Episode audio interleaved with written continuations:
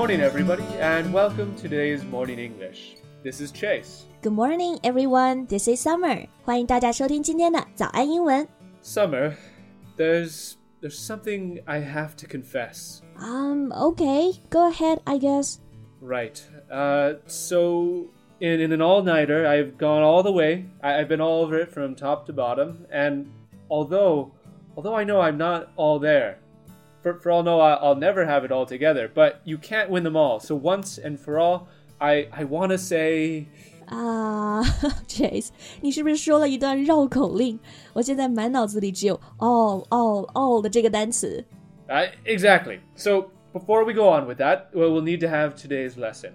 Our topic: ten useful idioms with the word all. 对，所以今天呀、我们就来聊一聊用到 all 这个单词的十个好用的习语表达。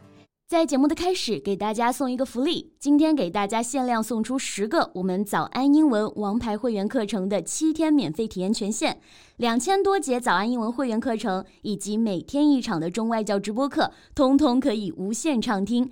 体验链接放在我们本期节目的 show notes 里面了，请大家自行领取，先到先得。All right. So to begin, number one and number two on today's list: all-nighter and all of the way. All nighter, what does that mean? Uh, an all-nighter is staying up and up completely awake through the whole night, usually to do something. 哦、所以 all nighter 指的就是熬夜。那可以和哪个动词搭配呢？ We usually use the word pull or do, like in these two sentences.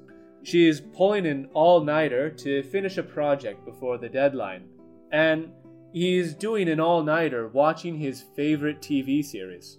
Right，所以以后熬夜看剧、熬夜工作就可以用到这个 pull an all nighter，这是我们讲的第一个习语。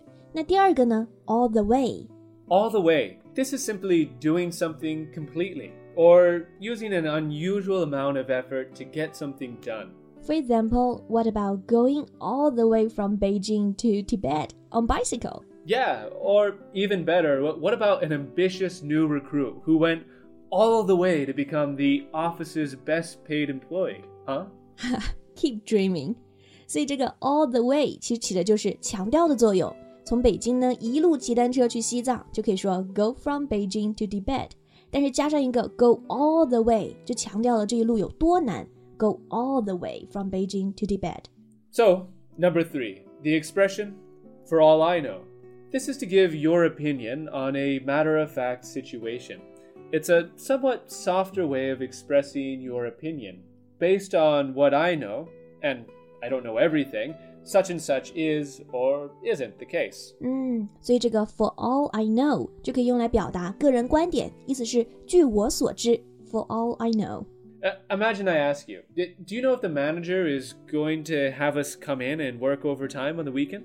I might say, for all I know, he'll have us come in on the weekend and work evenings all next week. Yikes. Yeah, you're kidding, I hope. Well, anyways, the next is know it all.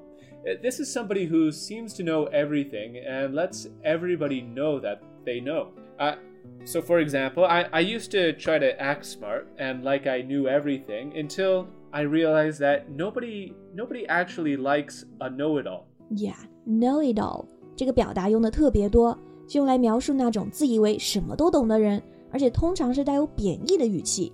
如果想说他就是一个这样的万事通，我们就可以说 He's such a know it all。 Uh, by the way, Summer, I, I I like to make it clear that even though I, I try to keep it quiet, I, I really do know it all. Did, did you know? Yeah, exactly. Come on, know it all. Tell us what the next two are. Uh, number five and six. To have it all together and not all there. We use these two to describe somebody who's, on one hand, very capable and successful, and on the other, someone perhaps who isn't very smart or capable at all. 这两个表达可以一块儿记，have it all together，就是说某人特别成功，什么都有。For example, I was so impressed the candidate at the interview. He's got it all together. He's the perfect for the job. W- was his name Chase? Wow. Uh, not all there. This is quite the opposite. That is, not intelligent, not completely focused on an activity or present. Uh, so I, I can say when I first wake up, I, I'm not all there.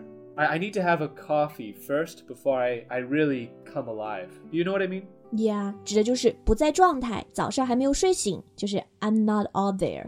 Next one would be all over something. It means to like or to enjoy something so much you're passionate about it and perhaps almost a little crazy. 那这个表达呢，all over something 就可以用来替代特别喜欢，不要总是说 like blah blah very much，而可以说 I'm all over something。 So we can say when they brought out the cake, I was all over it. It must be a good cake. It was. Uh, anyway, number eight, free for all. We use this expression to describe a situation, often a kind of fight, one that's crazy and non restricted. 哦，就比如双十一，大家疯狂买买买的这个状态，就可以说 free for all。那这个词组可以就描述有一点混乱，有一点点疯狂的状态。 Yeah, or another example. Cake again. After they brought the cake out, it was a free for all. It was first come, first serve, and everybody was competing to get a slice before it was gone. Mm, still thinking about the cake? Get it together, Chase. Alright, now the final two. Uh, you're right. Number nine, you can't win them all. This is an expression of acceptance after a loss or disappointment.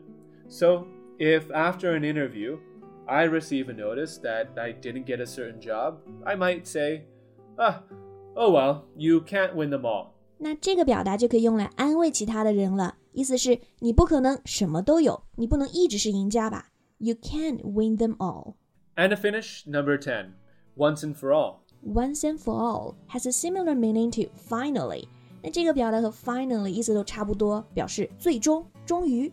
After a long process, I, I put or try to put an end to something. After many months of hard work, I finish and I can say once and for all. I've finished once and for all. Or once and for all, we make the end of today's lesson. Ah, indeed. Alright, Thanks everybody for tuning in with us at Morning English. This is Chase. this is Summer. Bye. 今天的节目就到这里了。如果节目还听得不过瘾的话，也欢迎加入我们的早安英文会员。成为会员，您就可以无限畅听我们每天一场免费的中外教直播课，以及两千多节原创系统课程了。